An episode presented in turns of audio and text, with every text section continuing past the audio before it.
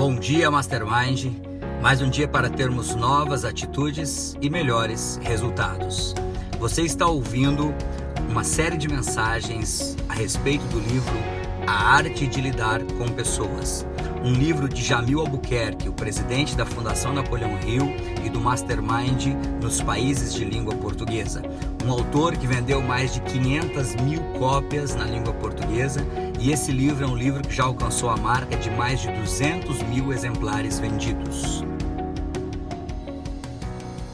Conta a lenda que uma vez Henry Ford teve um prejuízo de 60 mil dólares como funcionário. E alguém chegou nele e falou: Você não vai demitir esse funcionário? Ele falou: Não, não posso correr o risco de perder mais 60 mil dólares. O que, que significa isso? Aquele funcionário que deu o prejuízo, se ele aprendeu com o erro, ele não vai cometer o erro novamente. Outro funcionário talvez cometesse o mesmo erro.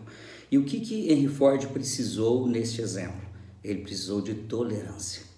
Tolerância, tolerar, suportar levemente a contragosto. Nem sempre as pessoas vão fazer as coisas do jeito que nós esperamos e nem vão ter os resultados que nós esperamos.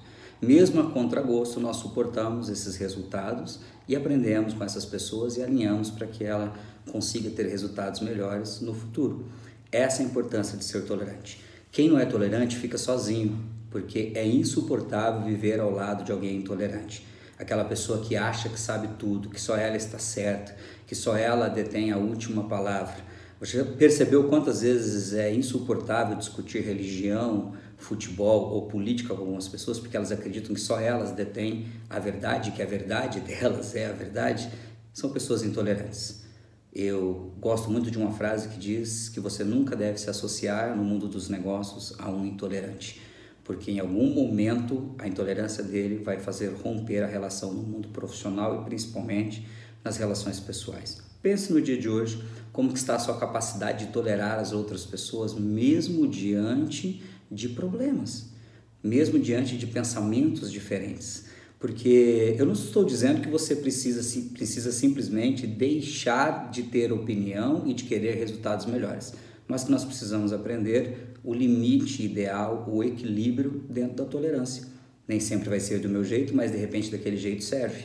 Nem sempre a opinião que a outra pessoa tem a opinião que, que eu tenho, mas eu respeito. Isso é ser tolerante. Não significa que você precise concor precisa concordar com a outra pessoa, mas você precisa respeitar a opinião do outro. Isso é ser tolerante, porque no mundo dos negócios nem sempre nós vamos conseguir que as pessoas façam exatamente como nós fazemos e pensem da forma que nós pensamos.